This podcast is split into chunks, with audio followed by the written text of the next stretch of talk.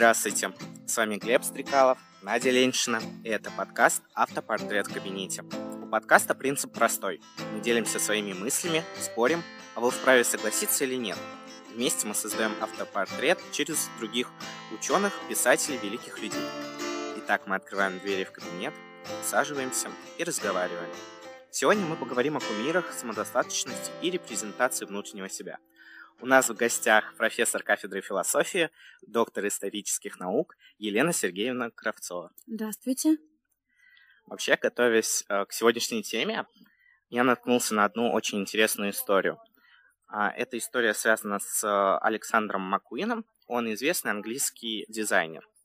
Он стал популярен как раз-таки э, потому, что показывал свое внутреннее я через одежду. То есть он использовал ее как инструмент выражения себя. Он показывал тем самым свои эмоции, такие как грусть, депрессию, радость. Так как э, зачастую, когда мы видим человека, первое, что мы оцениваем, это его внешний вид. И можно как бы сказать, какой он по характеру, чем он увлекается. А, захотим ли мы дальше с ним вот подойти познакомиться. Для чего нужно самовыражаться и нужно ли в принципе самовыражаться через внешний вид? Хороший вопрос вы мне задали. Я почему-то думала немножко в другой э, координатах других у нас будет идти беседа. Пожалуй, да.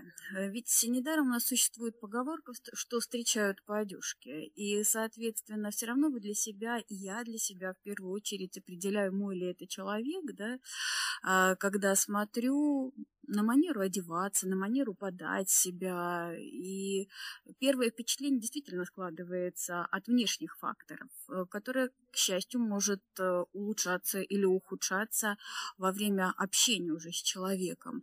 Но, тем не менее, какая-то пер, первый посыл, какие-то первые мысли о человеке у нас возникают, когда мы его первый раз видим. И, и наверное, действительно, недаром существуют дресс-коды э, для работы. Ведь, ну, представьте себе, например, женщина э, устраивается на должность менеджера и приходит в кринолиновом платье, там, с обручами, да, как на нее посмотрят. Поэтому, наверное, да, мы оцениваем действительно поначалу по одежке. Потом наше мнение будет меняться. И мы себя преподносим тоже э, по одежке. Думаю, вы по себе скажете, что иногда хочется нарядиться, когда хорошее настроение, сделать какую-то немыслимую прическу, одеть красивое платье. А иногда хочется просто вот одеться в джинсы, в кроссовки и куда-то бежать, потому что и время, и место, и все остальное так складывается. Иногда просто сил не хватает, чтобы как-то себя... Улыбнуться просто да, утром. ведь просто выходишь в каких-нибудь спартиках, и все равно... Да, в спартиках. На улицу летом. Да, ни в коем случае. Просто вот если гуляешь, университет всегда хорошо выглядит. Да. А вот каждый ли может выражать себя через свой внешний вид? Мне нравится выражать себя, но я не могу сказать, что вот мой внешний вид это то, что я бы хотела. То есть то, что сейчас на мне одето, не скажу, что мне все нравится, что это вот прям внутреннее я. И я не знаю, как мне прийти вот к тому осознанию, что э, это не всегда важно, как ты одет, всегда важно, о чем ты думаешь в первую очередь, и с каким посылом ты идешь вот в люди. Важно ли вот выражать самого, самого себя через внешнюю, через свой внешний через одежду, да. через внешний вид? Ну, я думаю, что не у всех получается хорошо выражать себя через внешний вид. А, особенно вот последнее время, когда смотришь на окружающих людей, мне иногда кажется, что какое-то клонирование происходит. Девочки все абсолютно похожие, с одинаковыми прическами, с одинаковыми нарощенными этими ресницами, с одинаковыми ногтями, э, с этим сумасшедшим лаком каким-то. Э, не знаю, мне кажется, это не самовыражение, это просто трафареты, которые общество накладывает. Но с другой стороны, если мы будем... Я думаю, вот и вы сейчас одеты, и я, и, и вы, э, мы одеты так, как мы сейчас себя самовыражаем. Mm-hmm. То есть ну, в каких-то э, других условиях. Если бы мы, например, выступали с вами перед э, там, полным залом, да, мы бы выглядели по-другому. Поэтому самовыражение ну, мне кажется, просто этим, этим не все умеют пользоваться. Чаще всего самовыражение у нас э, происходит в копировании. В копировании каких-то не наших идеалов, не наших требований, ну, которые даже иногда противоречат нашему внутреннему «я». Э, девчонке, может быть, гораздо удобней в кроссовках и в джинсах куда-то бежать, но она одевает эти туфли, да, выпрямляет волосы, которые покрашены в непонятный цвет, и хочет выглядеть вот такой гламурной. Хотя на самом деле она может быть совсем другая. И это стандарты, которые хотели бы они копировать. И это, это грустно, потому что это не самовыражение, мне кажется. Вообще, когда вы говорили как раз-таки про подражание, мне кажется, тут как э, есть место с копирования современных тенденций, то, что нам диктует глянец. Mm. И мне понравилось, что Ив Лоран, опять же, очень известный дизайнер, он первый предложил женщинам носить э, костюмы, смокинги так как раньше это было мувитоном, сейчас же любая женщина может надеть там смокинг на свое собеседование или там выступая на большой сцене, как там тренинг какой-нибудь проводить или просто там читая лекции там в институтах или где-либо еще. На мой взгляд, а, вместе с изменениями мира моды и каких-либо тенденций, то есть когда нет определенного узкого а, направления в одежде, а вот именно представим широкий выбор, да, что женщина может одеваться смокинг, она может надевать платье, она может надевать там брюки, джинсы. На мой взгляд, это еще влияет на сознание людей и на женщину, вот ты будешь уже смотреть чуть по-другому, да, что это не совсем а, хрупкое, немного там, как раньше считалось, что женщина не может сказать какое-то весомое слово, потому что мужчина главный, мужчина самый умный, а женщина так, как довесок. Вообще, как вам кажется, может ли а, мода, помимо дикт- того, что диктовать, как должен выглядеть человек, еще может ли она менять сознание человека? Ну, конечно, может, мне кажется. Но тут даже не в Сен-Лоране дело. Мы должны с вами вспомнить Марлен Дитрих, которая первая одела мужской костюм и потрясла мир. Мы должны с вами вспомнить Шанель, которая придумала маленькое черное платье, уместное в любой случае, и на собеседование, и в театр, и в ресторан, пожалуйста, да, которая отрезала длину, э, но до колен ниже колена, потому что она считала, что женские коленки самые страшные, самая страшная часть тела женщины. Это потом начали безбожно резать э, эти юбки. Э, мода, конечно, дает возможность женщине чувствовать себя уверенно, мода изменяет самосознание. Но, опять же, понимаете, хотя мы с вами говорим, что нужно отходить от постулатов в глянце, а, но по большому счету в истории-то всегда существовала мода. И глядя на картины а, известных художников, мы с вами все равно можем сориентироваться, какой это примерно век, да, к какому стилю, вернее, извините, к какому сословию относится та или иная женщина. Ну, если мы с вами будем смотреть смотреть гумно. Э, известная картина, 18 век где сидит молодая женщина, вот просто ее нарисовала, как она сидит после уборки сена. И глядя на нее, сразу можно понять, что, во-первых, это крестьянка, да, потому что на ней сарафан, вот это панева на ней одета, что она замужем, потому что у нее закрытые волосы, платок завязан, ни одна волосинка и не видна, да. То есть мы понимаем, о чем идет речь. Или когда нам рисуют э, дворянку какую-то, или императрицу Екатерину II, мы все равно по статусу, по платью понимаем э, ее положение положение. И, соответственно, мода она была, мода она была, но она не такая была быстрая. Сейчас мода, она критично быстро меняется. И тут понимаешь, что это, конечно, время потребления. И чем больше продадут эти мега какие-то компании товаров, тем выгоднее для них будет и лучше.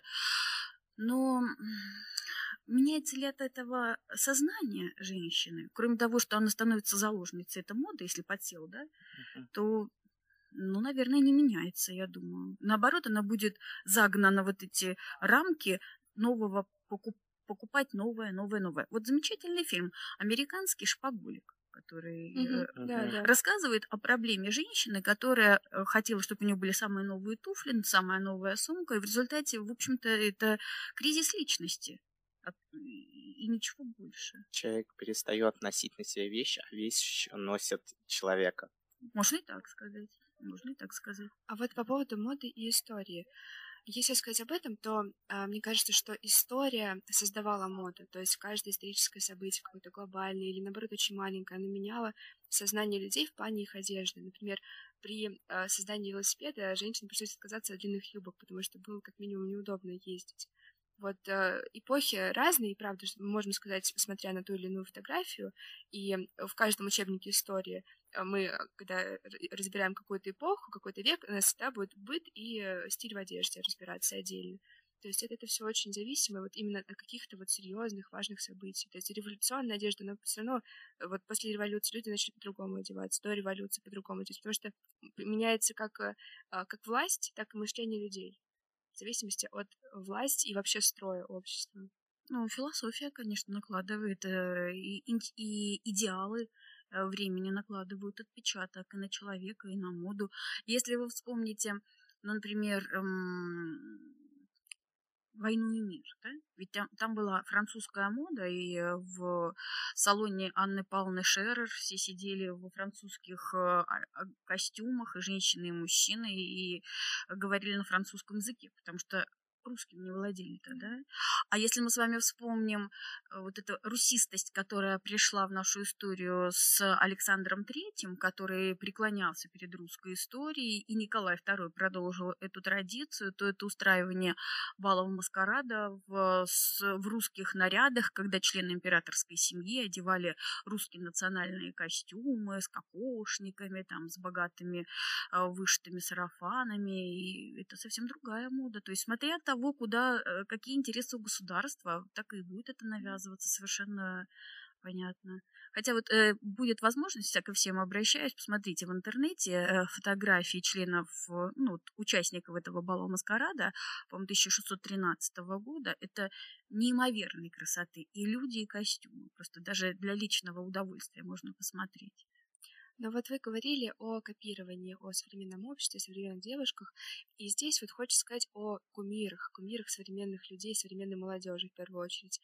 И когда я начала изучать этот вопрос, я обратила внимание на то, что а, у современной молодежи нет кумиров а, политиков, историков, философов, нау научных деятелей. У них это артисты в основном, актеры.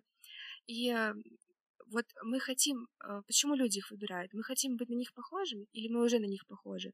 Или мы, наоборот, стремимся к тому, э, чего они достигли, хотим быть такими же. Например, а, инстаграм-блогеры, да, они ведут э, жизнь, открытую жизнь для всех, и на них много подписано людей. Вот почему? Потому что они нравятся, или наоборот, они против их взглядов, и они как-то хотят, вот хейтер, да, например, которые во все, во все стороны кричат о том, как они не любят каких-то определенных личностей, но они все равно за ними следят, они интересуются их жизнью. Вот почему вообще существует э, стремление людей к кумирам? Ну, наверное, какие-то идеалы должны быть у человека, поэтому и кумиры. Но Относительно современных кумиров я с вами соглашусь, что большинство копируют э, актеров, блогеров, и здесь нет большого ума. Уж извините, пожалуйста. Мне просто кажется, что это стремление легкой жизни.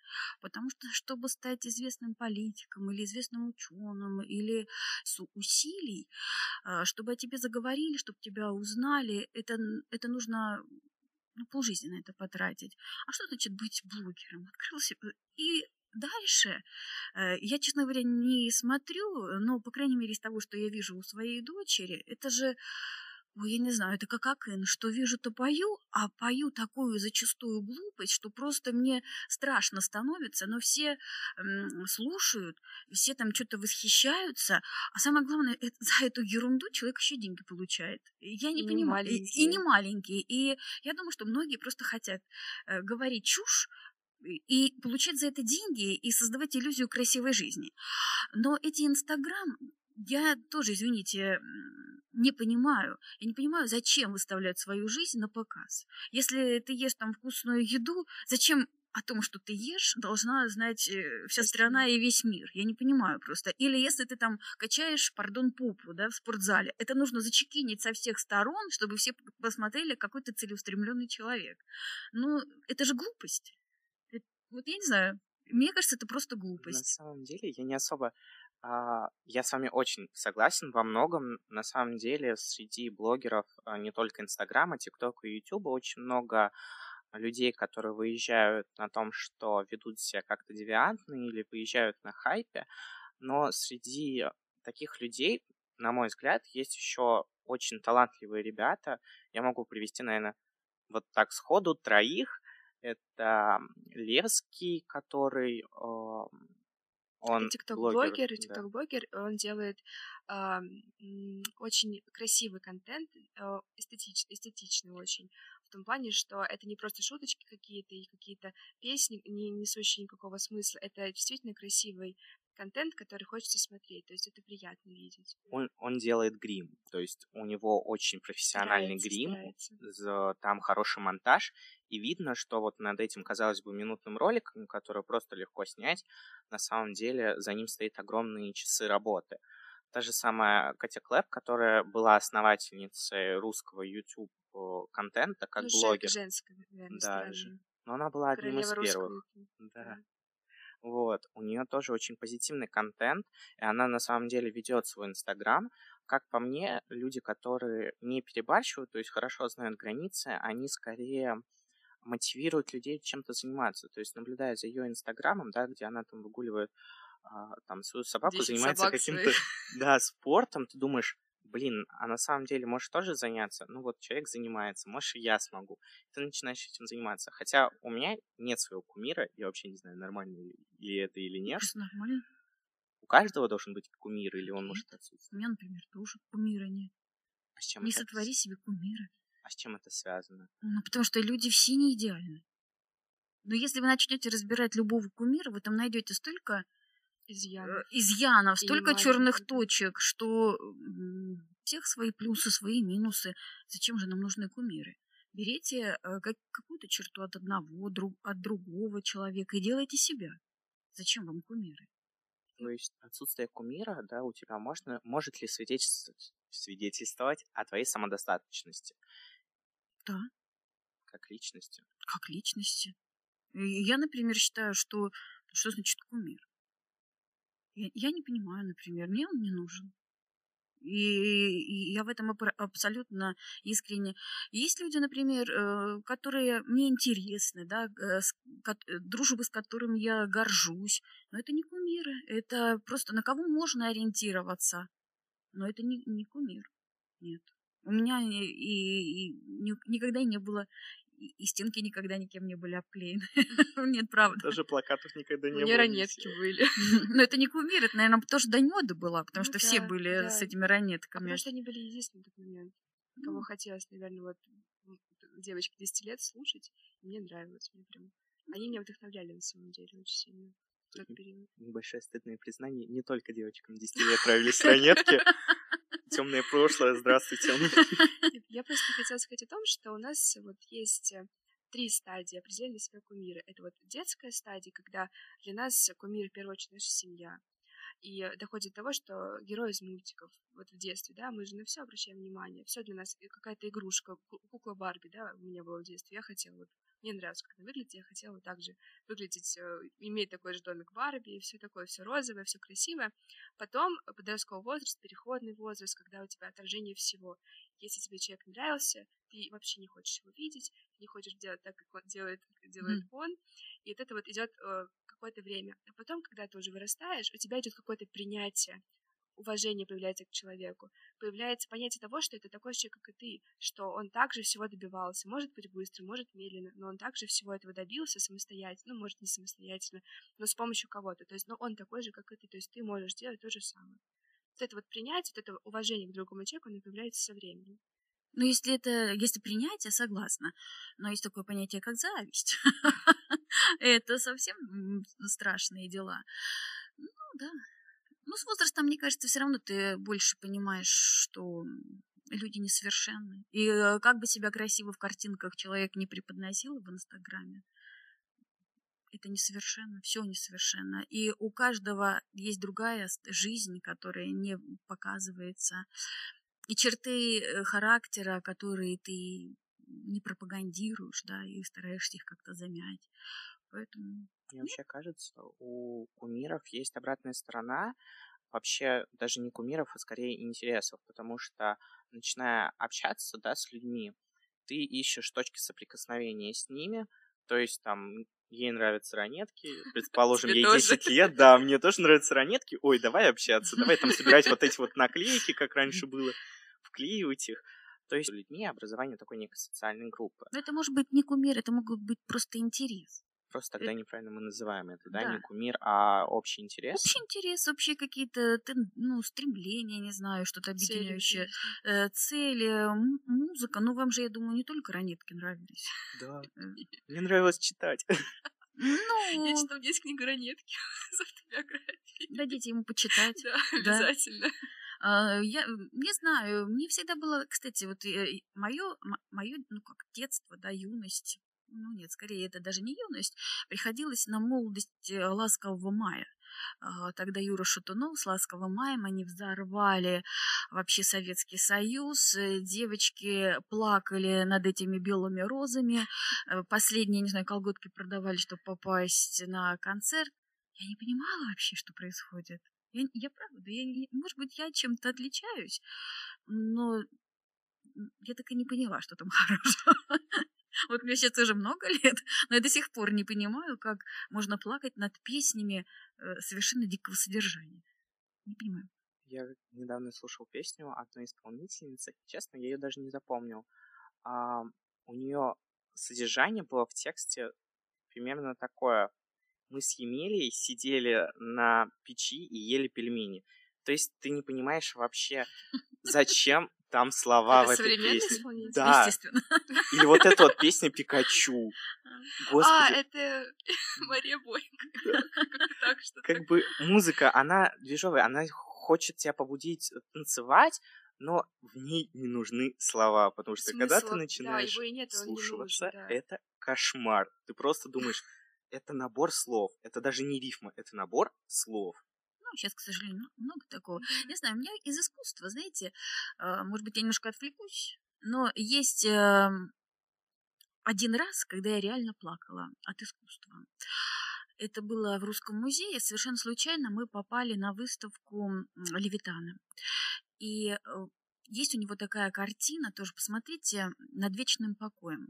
Вот даже она сильная, когда в книге напечатана, но в реальности э, у меня было хорошее настроение, но когда я подошла к этому холсту, вы знаете, от него шла не то что безнадежность, а какая-то такая печаль, что у меня вот буквально там в течение минуты поменялось настроение, и у меня лились слезы. И стоя перед этой картиной, я искренне плакала. Да, вот это над вечным покоем. Это не необычайной энергетической силы э, картина. И вот здесь просто понимаешь, что здесь не просто церкушка э, погост, это вся наша жизнь, которая в результате э, вот она к этому и при- приведет каждого из нас. Это сильнейшее произведение, просто потрясающее. Меня прям одиночество. Нахлынуло чувство одиночества. Печаль Да. какая-то, печаль, да. Она, А она сильная, она энергетически. Я не знаю, с чем это сравнить. Вот больше на меня ничего такого не производило впечатления. Вот я не скажу, что она какая-то серая, мрачная очень. Наоборот, там есть явно, да, грустно. Грустно смотреть. Я очень чувствую себя глупо, потому что Тебе мне нравится, картина... не- ну, она мне нравится, но я не могу сказать, что она вызывает у меня именно печаль. Как бы с фильма «Хатика» я начал плакать с первых 10 секунд, и я как бы до, ти- э, до артист плакал уж. просто. Это Вы знаете, э, фильм Хатика, конечно, он чудесен, но если у вас есть такая потребность, есть же сейчас масса бездомных животных, начните хотя бы иногда их подкармливать, и не надо плакать над Хатика. я кошку завел. О, это здорово, но э, мне кажется, не надо плакать, нужно действовать. Да. Надо действовать. Менять мир. Менять Да, мир. по кусочкам немножко, потому что даже самый маленький прогресс — это все равно прогресс. Да. Вот. И по поводу социальных э, связей, все-таки как мы вот их образуем? Вот основываясь на наших э, каких-то желаниях, на наших потребностях, на наших интересах в первую очередь. То есть, но всегда ли мы находим людей, которые а, будут с нами разделять эти интересы? А если вы хотите найти таких людей, вы их обязательно найдете. Тут все от вас зависит, ну, как мне кажется. Социальные связи, мне кажется, их нельзя установить там, или это могут быть просто там нужные знакомства, да. Если вам нужно, то это будет нужное знакомство. А вот э, дружба – это совсем другое дело. Дружба – это принятие человека со всеми его достоинствами, недостатками. Это умение простить человека, потому что мы всегда ошибаемся. И друзей много не бывает. Вот когда у человека там подписано 300 на него человек, и все это друзья, вот никогда не А он поверю. сидит один вечером и скучает. А он сидит вечером, Потому что скучает. я, да. типа, позвать гулять некого. Поэтому социальные связи... Ну, и еще один момент. Мне кажется, что все-таки настоящую дружбу приобретают школьные и студенческие годы. Да, это правда. Я с вами очень согласен, потому что а, я прошел через большое количество школ и общался с очень разными людьми. Я со всеми с ними в хороших отношениях, независимо от того, да, там, какие они были. У меня были совсем уж э, девиантные личности, для которых э, весь кайф был в том, чтобы покурить и выпить, и общался наоборот с людьми, для которых вот чтение это было нечто невообразимое. Э, чем старше ты становишься, тем тебе сложнее меняться, как-то адаптироваться. Когда ты еще в школе, да, ты э, легко можешь подойти к человеку, да, и поговорить. Будучи уже взрослым, это делать достаточно тяжелее. И когда вы знакомитесь в школе, у вас какой-то период притирки есть еще. То есть вы под друг друга как ключ к замку начинаете подстраиваться так потихоньку-потихоньку, а когда ты уже взрослый человек, как мне кажется, времени на это ты уже, да, полностью сформированный. И в школе есть- мы 11 лет учимся, а в университете вот я, например, 5 лет учусь. Ведь еще другой момент. Вы когда учите в школе и в институте, вы еще ничего из себя не представляете. Вы не знаете, чем, э, куда дальше вас жизнь унесет, какая у вас будет карьера, какие у вас будут социальные связи. Э, А когда вы уже сложившаяся личность, то к вам подходит такая же сложившаяся личность, которая оценивает вас и по одежке, и по вашему социальному. Гите, цените несите через всю жизнь этих друзей вашей молодости, потому что они вас любят, и именно вас. Не ваш социальный статус, а вас как человека. И простят всегда, и поймут всегда, что в других случаях, возможно, и не случится. Вы сказали такую фразу, что смотрят на то, что вы можете предложить. То есть а, взрослые отношения, да, там общение, оно строится на коммерческой основе или нет? Нет, нет, конечно, встречаются искренние связи, э, искренние люди.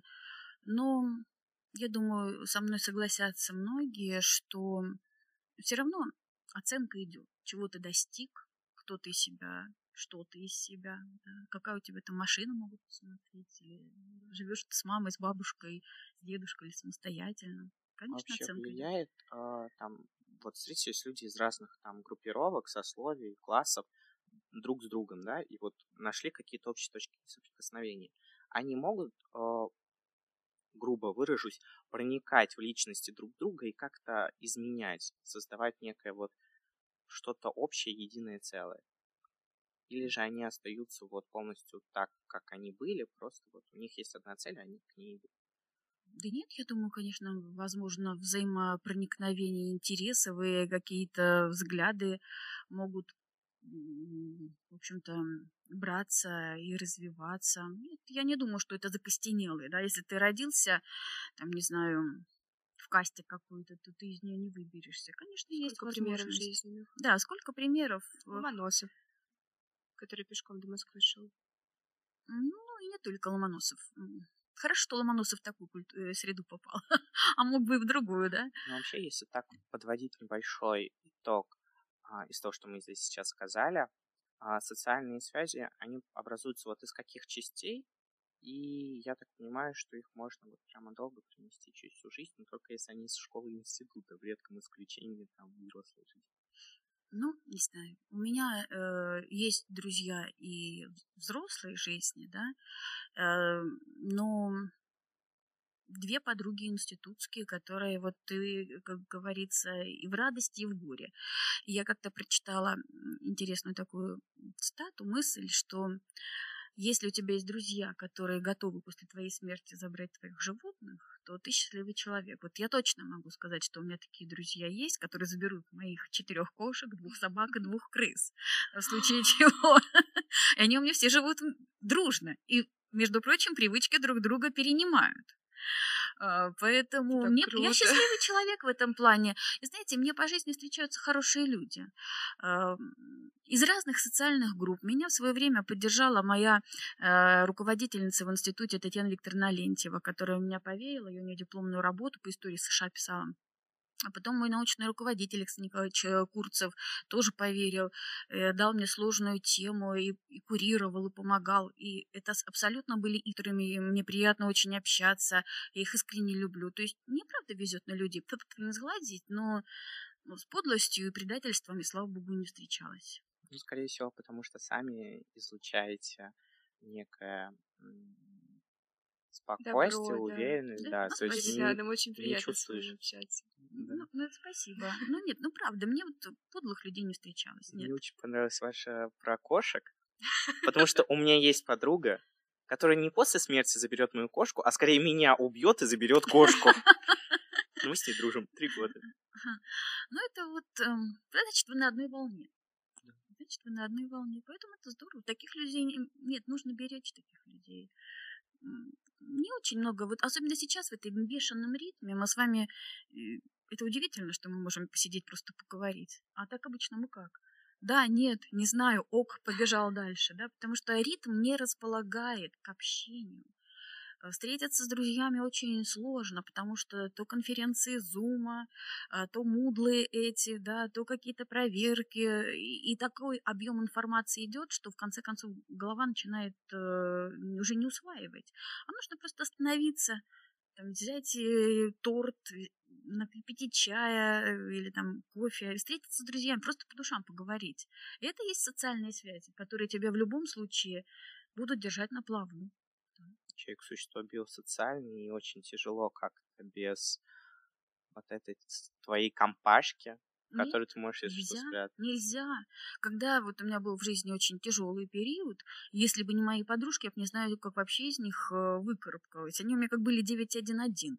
Когда мне нужно выговориться, ну, у нас э, практика психолога не распространена. Я просто набирала девчонок, мне приезжали, мы садились, обсуждали проблемы пока я точно не понимала, как мне нужно действовать. Поэтому, конечно.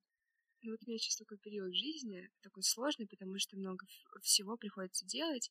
И, к сожалению, карантин в университете, дистанционное обучение, мои подруги, все мои три любимые подруги, они разъехались по другим городам, потому что они не из Курской области, из Брянской, из Калужской, и к сожалению, я сейчас не могу вот так вот собраться, то есть я могу позвонить, сейчас есть видеосвязь, видеозвонки, все это прекрасно, но мне тяжело от основания того, что их нет сейчас рядом.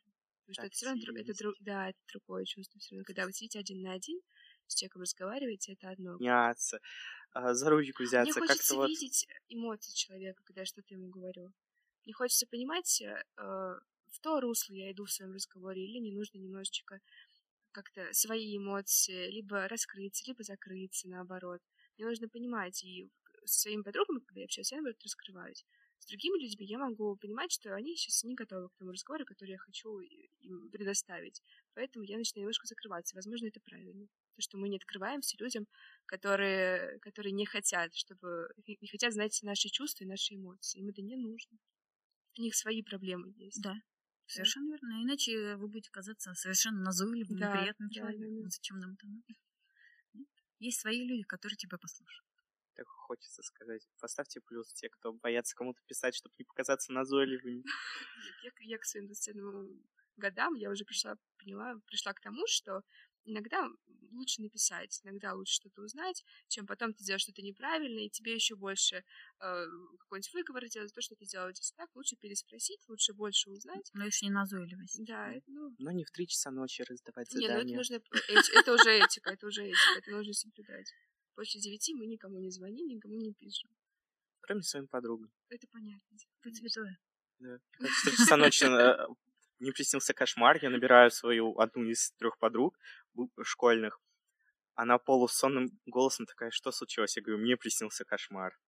Она такая, так, ладно, я слушаю. И тут я понял, что все. Вот мы с ней будем долго, да. Ну, вы должны платить за это. Да, она мне тоже ночью звонит. А, Вообще все равно, в какое время, да. Раздел Блиц. А есть ли у вас свой демон, и если есть, то какой он? Да, доброта. Она меня погубит. Я вас прекрасно понимаю. Все здесь скупая слеза.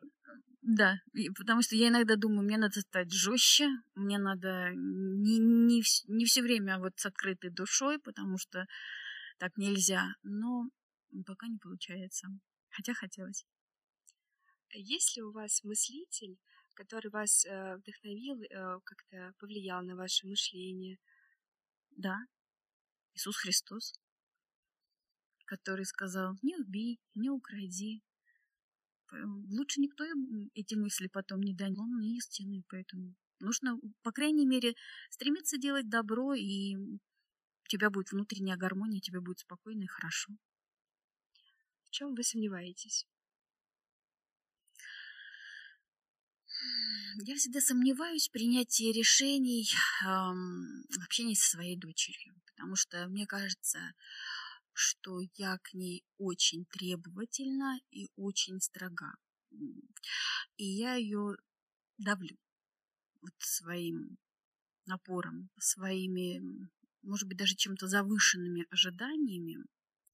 И я от этого, в общем-то, очень переживаю, потому что сейчас у нас нормальные отношения, а когда у нее был переходный возраст, э, то мы очень часто конфликтовали, и это мне приносило огромную внутреннюю боль, потому что я понимала, что я, в принципе, ничего для нее ну, плохого не желаю, но, но не могла до нее это донести правильно. Я в нотации какие-то переходила, ну, я взрослею, старею, она взрослеет.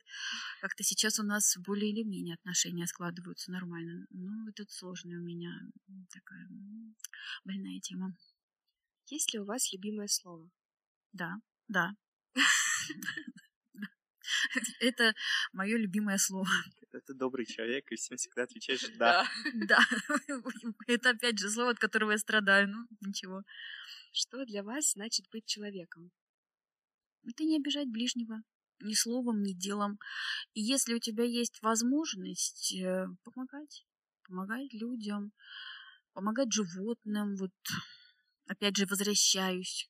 Если есть возможность, накормите бедную эту кошку, дайте, купите булку, дайте этой несчастной бедной собаке, эм, купите булку, дайте бомжу, деньги не давайте, а отдайте булочку, потому что только на этих, и только эти чувства нас делают человеком. Не самодостаточность, не одежда от Армани, Э, не машина крутая или там э, дом в 300 квадратных метров. Оставаться человеком нужно исходя из своих возможностей. Если ты можешь помочь, помогай, и будешь человеком, и ты себя будешь чувствовать человеком. В чем ваш смысл жизни? Если я скажу, что его так вот и нет, то это будет ужасно. Почему нет? Я думаю, что мой смысл жизни — жить и быть. Знаете, что такое счастье? Это быть счастливым вот каждую секунду, да? Но так не получается.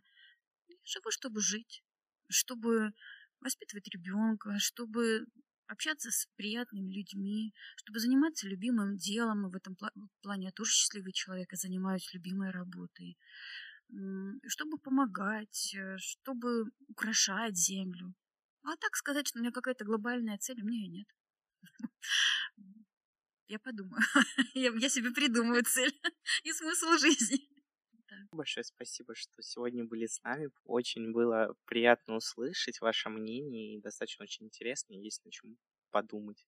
Спасибо, что пригласили. Мне Спасибо, тоже было что пришли. очень приятно и в новом таком проекте участвовать. Если будут другие темы, то, пожалуйста, я всегда рада откликнуться. С удовольствием. Да, очень надеемся, что мы еще поработаем. Обязательно, спасибо.